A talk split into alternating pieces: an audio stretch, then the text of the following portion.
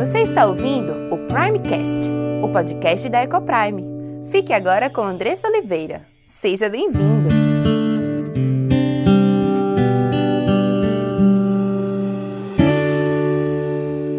Olá, meu nome é Andressa Oliveira, filha e serva do Deus Altíssimo, esposa de Gabriel, mãe de Diego, Cauã e Aimee, educadora e diretora da EcoPrime International Christian School. Tenho aprendido que Deus nos ensina sobre casamento, criação de filhos e educação cristã.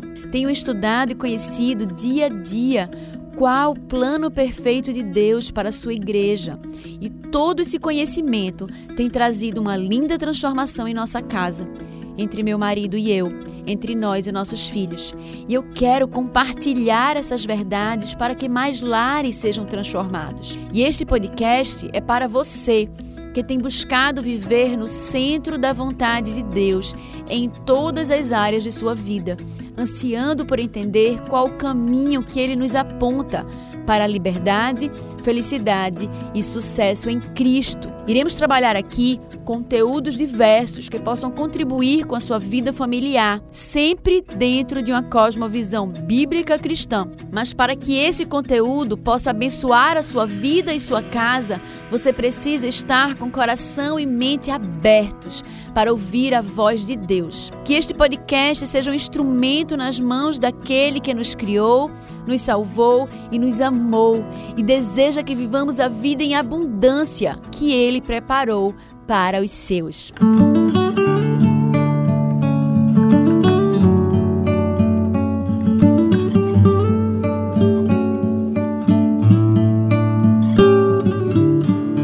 E hoje nós vamos dar continuidade àquela série de estudos que estávamos conversando, que falamos primeiro sobre casamento e falamos sobre divórcio, quais as condições para que você possa se divorciar, o que é que a Bíblia nos ensina, o que é que ela nos mostra. E hoje nós falaremos sobre novo casamento. E aí, eu me divorciei, e agora eu posso casar? O que é que a Bíblia nos diz sobre isso? E nós temos falado sobre viver o plano perfeito de Deus. Existem muitos caminhos pelos quais nós podemos percorrer, mas só seremos felizes, só seremos completamente felizes e abençoados se formos fiéis, se obedecermos à palavra de Deus, se buscarmos viver aquilo que Deus nos chama a viver. E eu estava achando interessante, achei interessante porque uma pessoa esses dias lá na rede, lá no Instagram, no meu Instagram, ele leu um, ela leu um post que eu publiquei e mandou uma mensagem para mim. Olha, Andressa, vi que você é como eu. Eu me divorciei e estou pensando em casar novamente. Me diz como foi a tua história.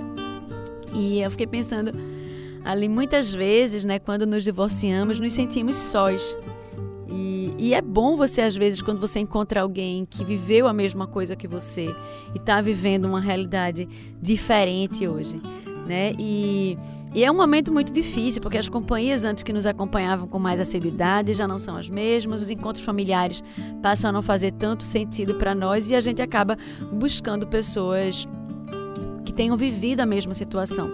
É um período difícil, de uma confusão muito grande de sentimentos, e normalmente nesse período as pessoas tomam decisões muito importantes. E quando nós saímos de um relacionamento destruído, normalmente as pessoas escolhem dois caminhos. Ou se permitem ir para longe de Deus por influência de amigos e amigas do mundo pessoas que de repente têm vivido a mesma situação ou estão solteiras por outro motivo e acabam trilhando o caminho de mais tristeza, mais desvalorização mais dor, ou se apegam a Deus nesse momento de sofrimento. E não preciso nem dizer a você qual caminho que você deve escolher se você está passando por isso, ou que devemos escolher. Há um triste engano nas pessoas que se iludem, achando que vão se sentir valorizadas e amadas, exibindo seus corpos com aqueles decotões e aquelas saias justas, embaladas, que em nada agradam ao Senhor. Eu lembro que desde jovem eu aprendi a discernir os lugares que eu deveria frequentar. Com uma simples pergunta: Jesus poderia me acompanhar aqui?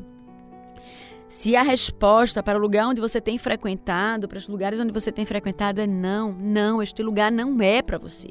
Não é ali que Deus quer que você esteja. E no momento do divórcio, muitas vezes nos sentimos rejeitadas e abandonadas, sozinhas. E muitas vezes buscamos solução para esse complemento, para essa a cura da nossa alma em lugares totalmente errados. Mas eu quero dizer a você que a melhor solução para as nossas vidas é Cristo. Ele é o único que pode entender e aplacar a nossa dor. Aquele que nos criou, ele é o único que nos compreende de forma completa, ele é o único que tem poder para transformar os nossos corações. Ele é a única fonte de nossa esperança. Para a sua glória, não porque eu sou melhor ou pior, mas foi exatamente isso que aconteceu comigo. E eu busquei-o de todo o coração, como há tempos não acontecia. Eu tive um encontro com Cristo quando eu tinha em torno de 16 anos. E foi um momento onde eu cresci muito em comunhão. E eu passei um tempo distante do Senhor e, e, durante muito tempo eu chorava com saudade da minha comunhão com Deus. E aquele momento ali, apesar de ter sido um momento de muita dor e sofrimento, foi um momento que Deus me chamou para perto dele novamente. E eu chorei diante dele muitas noites e muitas manhãs. Mas foi um momento importante de, de, retorno aos braços do Pai. Foi um momento importante de tratar perdão em meu coração, de Ele tratar perdão em meu coração, porque é um sentimento, é algo que nós precisamos ser trabalhados nesse momento. Existe muita mágoa, existe muita amargura. E para que isso, é, existe muita mágoa, e para que não se torne amargura em nosso coração, nós precisamos tratar. E é algo que Deus tratou naquele momento em meu coração. E me fez sentir, apesar de toda a devastidão que causa um processo de divórcio, Deus se fez presente em cada momento, mostrando o seu cuidado e mostrando o seu amor. E pode ser assim na sua vida também. Nós precisamos seguir o plano perfeito de Deus. Como na, na, história passada nós vimos em Jericó, Deus chamou Josué a seguir o seu plano, o seu método, e ele seguiu e teve vitória. Ele nos chama em qualquer situação da vida a seguir o seu método, a seguir em obediência a sua palavra, para que possamos ter sucesso, possamos viver as bênçãos que ele separou para nós. E então, né, depois disso aí, nós partimos para o divórcio. Entre a separação e o divórcio foram três anos, e ali eu tive muito tempo para pensar e para derramar o meu coração diante de Deus. Quando saímos de um relacionamento assim, a última coisa que queremos é viver outro relacionamento falido, mas muitas vezes continuamos tomando decisões erradas.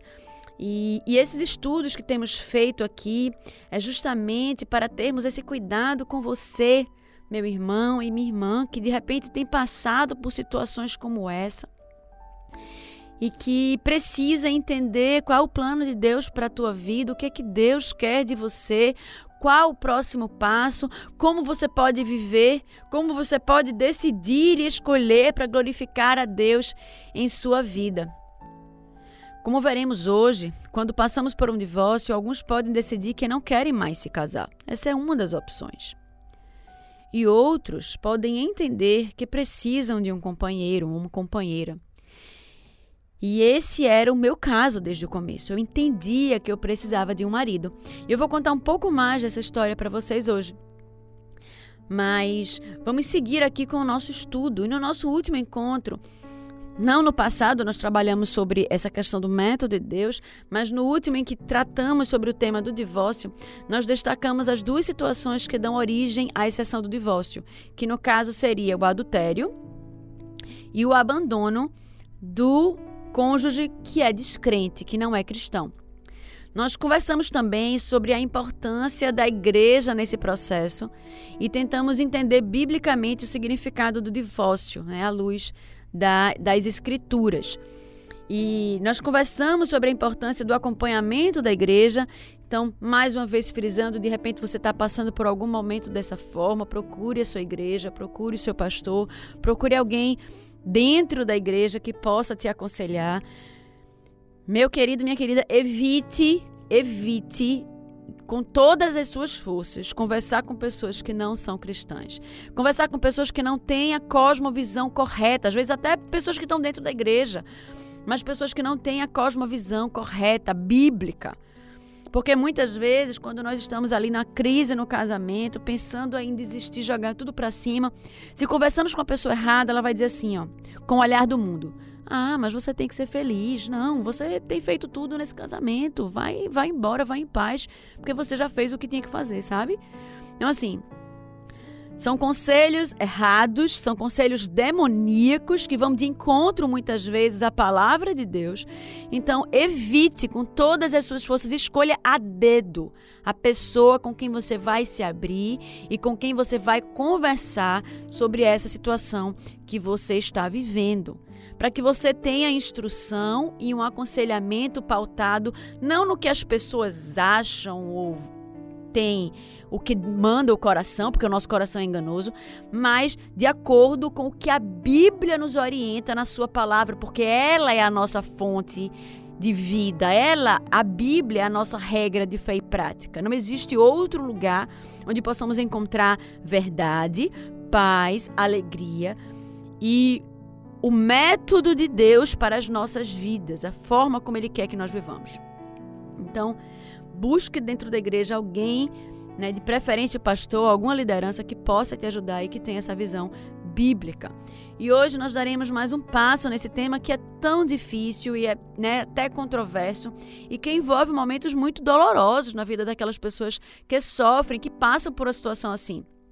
E hoje nosso objetivo é dar uma luz de esperança para aqueles que passaram ou estão passando por esses momentos partindo do princípio que o casamento é permanente e não deve ser desfeito, e que pode ser dissolvido pela parte inocente numa situação de adultério obstinado e não arrependido e de abandono pelo cônjuge não cristão. E conversamos sobre várias situações aqui dentro dessas perspectivas e hoje vamos falar sobre a possibilidade de um novo casamento. Então alguém pode perguntar: era para era para ter durado até que a morte nos separe. Vejo e entendo que o divórcio ele pode ser lícito em alguns casos, mas e depois? Se o laço matrimonial foi desfeito de forma correta, se o casamento acabou de forma correta, como orienta a Bíblia, como fica a parte inocente que está só? Ela pode se casar novamente ou deve permanecer só? Ou deve permanecer só esperando que o marido ou a esposa que o deixou morra para estar livre novamente para se casar? Será que pode se casar? Se pode se casar, como é que pode ser esse novo casamento? Essas são algumas perguntas que nós iremos estar conversando hoje.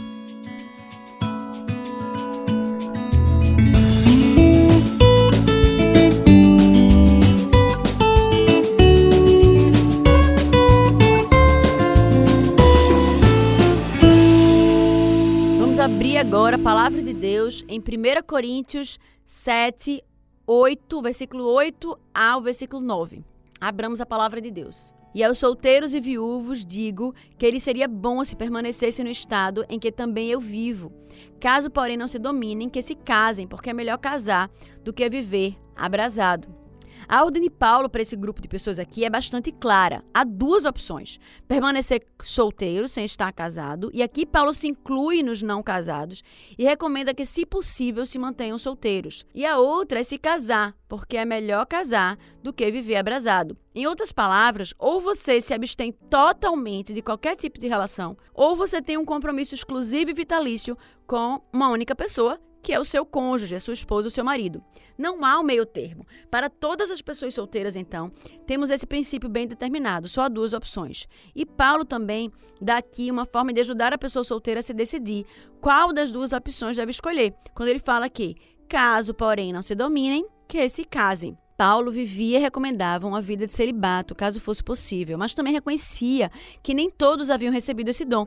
E o fato de uma pessoa, estando solteira, desejar o sexo oposto, querer se casar a ponto de não se dominar, é um sinal de que a pessoa não recebeu o dom do celibato. E não é isso que Deus deseja a essa pessoa. E resumindo então, se você não está casado, a primeira decisão que você precisa tomar na sua vida é se você ou permanece assim, ou permanece solteiro para usar a sua liberdade para servir ao Senhor de uma forma especial que o casado não consegue, o que é muito bom, ou se deseja estar casado, se casar no Senhor para servir ao Senhor de uma forma especial também que o solteiro não pode servir. o que também é muito bom.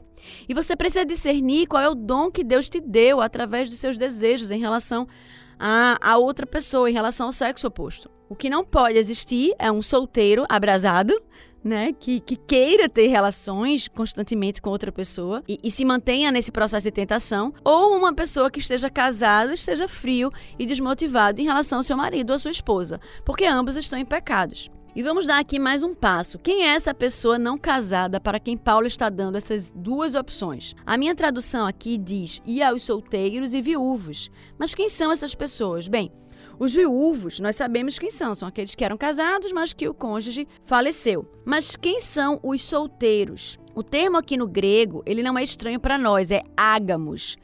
A raiz da palavra gamos nós conhecemos e a palavra que que contém a raiz gamia, como monogamia ou poligamia, e sabemos que significa casamento. O prefixo a significa negação ou ausência. Ou seja, assim como em algumas palavras que usamos como apóstata, por exemplo, que é a pessoa sem fé, ou átomo, que é algo que não pode ser dividido. Ou seja, o termo aqui ele pode ser traduzido de forma literal como aos não casados. Ágamos seria aos não casados, que é o termo que ele utiliza lá, né, em grego, como solteiros. Então, esse termo ele é usado quatro vezes no Novo Testamento e todas as vezes aqui em 1 Coríntios 7. Além do verso 8, temos também o verso 32, que não acrescenta nada para discernir quem são os não casados. E lá no versículo 34 do capítulo 7, a gente tem assim: E assim está dividido também a mulher, tanto a viúva, e aqui o termo é ágamos, que essa tradução assume que seria uma viúva, mas a tradução literal aqui seria tanto a não casados como a virgem cuida das coisas do Senhor, para ser santa, assim no corpo como no espírito. Aqui, pelo mesmo raciocínio que utilizamos no versículo 8, vemos que não casada não pode ser uma virgem. Então, a pessoa ágamos, não casada, é alguém que não é mais virgem, nem é uma viúva. Ou seja, nos resta as pessoas que são divorciadas. E aí, lá no capítulo 1 ao Coríntios 7, 11, a gente tem assim: se porém ela vier a separar-se, que não se case ou que se reconcilie com seu marido, e que o marido não se aparte da sua mulher. É muito importante quando a gente interpreta a Bíblia à luz da Bíblia. Às vezes as pessoas elas pegam trechos soltos da palavra e elas querem interpretar ali por si só. Mas a Bíblia ela se auto-interpreta, por isso é importante de nós estudarmos e lê-la como um todo. E aqui novamente, não dá para ver o termo porque ele está dentro da expressão que não se case. A expressão na tradução literal seria que permaneça não casada, ou seja, alguém que foi casado, mas que se separou, se divorciou. Em outras palavras, o solteiro para quem Paulo dá a opção de casar-se é alguém que não é virgem, não é viúvo e que já foi casado e se separou, se divorciou. E claro que outros textos são importantes aqui para nos fazer entender o que está implícito aqui que o divórcio foi lícito e correto. E a gente já viu como é que o divórcio se torna lícito e correto. Caso contrário, estaria caindo no caso de adultério por divórcio ilícito, que Jesus fala diversas vezes no Evangelho. Então, aqui temos um primeiro ponto para entender a permissão bíblica que existe para um novo casamento após um divórcio lícito. E é importante entender que o certificado de divórcio era um documento escrito pelo marido que estava despedindo sua esposa adúltera de forma misericordiosa, para não a difamar e entregá-la à morte, e que a desobrigava do casamento e lhe autorizava a se casar novamente, mesmo que voltasse à casa do seu pai inicialmente. Ou seja, o próprio escrito em si, o próprio documento de divórcio e as fontes históricas e o contexto judaico confirmam isso. Era uma permissão para que ela se casasse novamente, visto que o esposo anterior a desobrigava oficialmente dos laços conjugais. Então fica claro neste verso que, da mesma forma que a viuvez deixava o cônjuge livre para se casar, assim também o divórcio lícito dentro daquele ambiente de abandono do descrente ou de adultério, ele também tornava a pessoa livre para contrair novo matrimônio. Então fica claro nas escrituras que Deus ele permite que haja um novo casamento nessas condições. Mas eu queria é, atentar, chamar atenção dos irmãos para uma coisa. Em 2 Coríntios 6, 14 a 15 diz o seguinte: Não vos ponhais em julgo desigual com os incrédulos, porquanto que sociedade pode haver entre a justiça e a iniquidade? Ou que comunhão da luz com as trevas? Ou harmonia entre Cristo e o maligno? ou que união do crente com o incrédulo? Muitas vezes, quando nós saímos do, de, de relacionamentos, né, de um relacionamento de casamento, a gente muitas vezes está tão ansioso ou tão, tão obstinado por ser amado, por se sentir amado novamente, que acabamos tomando decisões tolas, decisões insensatas, sem pensar muitas vezes. E quando saímos de um relacionamento assim, que nos devasta, né, que devasta a nossa vida, que nos devasta por dentro, nós precisamos buscar o Senhor, como eu já coloquei aqui no, no início desse estudo, Precisamos nos derramar diante dele, precisamos pedir que ele nos lidere, que ele lidere os nossos sentimentos, que ele lidere os nossos desejos, para que não possamos cair em tentação, para que não possamos cair nas armadilhas do inimigo novamente. Precisamos entender o que Deus nos chama. E a gente colocou aqui a primeira coisa a você decidir é se você vai se casar novamente ou se você vai manter solteiro. A maioria opta por casar novamente. Acho que faz parte do plano perfeito de Deus para nós. E ok, mas a primeira coisa que tem que estar tá muito clara na sua mente, se você é filho do Deus vivo, se você é nação santa, povo separado e escolhido de Deus, é que Deus não te chama a união com incrédulos. Deus não te chama a um relacionamento de julgo desigual, mas Ele te chama a um relacionamento com alguém, se você é mulher, com alguém que possa ser pastor do seu coração, alguém que pode, possa ser sacerdote do seu lar, alguém que vai te ajudar e te apoiar e te instruir no caminhar com Cristo. Não alguém que vai servir na tua vida como pedra de tropeço. Isso tem que estar tá muito claro, essa decisão precisa estar tá muito clara.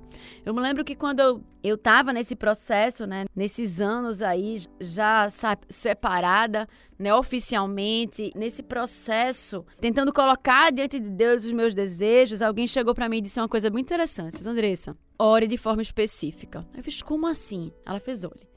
Ore de forma específica. Diga a Deus o que você quer. Derrame o seu coração diante do Senhor. O que é que você quer? Né? E eu comecei a pensar naquilo que ela tinha me perguntado. Até algum tempo atrás, eu recebi uma pessoa na escola que estava me contando uma história, né? dizendo que ela estava orando a Deus por um trabalho. E aí Deus deu um trabalho para ela. E ela tinha que acordar muito cedo, era um trabalho muito longe da casa dela. Ela não conseguia ver a filha antes de antes de ela acordar, antes de a filha acordar. Só via à noite e muitas vezes quando chegava a noite ela já estava dormindo e o coração dela estava extremamente entristecido e ela reclamando com o pai dela que era um homem muito sábio, né? Pelas palavras que ele irá proferir posteriormente, que eu vou contar para vocês. Ele disse assim: é, Mas minha filha, você orou por, pelo quê? Né? Porque ela disse assim: eu, eu, orei tanto, pai, por um trabalho, e esse trabalho tem me afastado da minha família, tem me afastado da minha filha, eu não consigo mais vê-la à noite. E ele olhou para ela e fez: Você orou pelo quê? E ela disse: Eu orei por um trabalho. Aí ele fez: Minha filha, Deus lhe deu um trabalho. Aí ela fez assim: mas, mas pai, eu queria um trabalho que fosse perto da minha casa, que eu pudesse ver minha filha, que eu pudesse levar e pegar minha filha na escola. Aí ele fez: Minha filha, então você orou errado. ore direito, ore pelo que você de fato quer, né? E ela ali começou a orar por aquilo e Deus chegou a atender o desejo do coração dela. Ela trabalha hoje lá na escola e leva a filha e pega a filha na escola. Mas foi aquilo que aquela mulher queria me dizer, né? Comece a orar por algo específico. Eu comecei a orar, Senhor, eu quero um homem segundo o coração de Deus, eu quero um homem bíblico. Tinha, a minha lista tinha vários itens, tinha uns 15 itens, mas o meu primeiro ponto, o meu principal ponto era isso. E é isso que a gente tem que ter na nossa vista, na nossa visão. Qualquer homem ou qualquer mulher que não sejam homens ou mulheres bíblicos podem estar na nossa, na nossa visão como possibilidades de um novo casamento, porque Deus não nos chama a um jugo desigual. Mas para que nós possamos viver as bênçãos de um casamento, nós precisamos buscar um marido e uma esposa que sejam bíblicas. E eu queria partir aqui para a conclusão com vocês, né? Eu queria falar, finalizar com três coisas. Primeiro, muitas vezes acontece que a pessoa é, que é o incrédulo, né, a pessoa descrente, ela abandona o cristão. E muitas vezes, a partir de uma vida de adultério e sem resolver a questão legal do divórcio, ela vai empurrando com a barriga e o crente às vezes fica preso na consciência de tipo assim, poxa, será que eu devo dar entrada? Né? Além da dor e da dificuldade que isso significa. Eu quero dizer que se a pessoa que te abandonou, se seu marido ou sua esposa descrente que te abandonou, né? Ou se ele ou ela continua na prática do adultério e re, né, sem querer sair de casa ou sem querer tomar uma posição em relação a isso. Você está livre diante de Deus para dar esse passo adiante né, e se livrar. Claro que a, a decisão deveria ser da pessoa que está abandonando. Mas, como muitas vezes isso não acontece, você está livre para tomar essa decisão e, e ver a sua situação sendo regularizada perante a lei e as autoridades civis. A segunda é que é, no que se refere ao novo casamento, não tenha pressa. Ore, coloque-se diante de Deus. Existem, quando a gente passa por esse, esse, processo, existem muitas mágoas, muitos sentimentos que precisam ser tratados.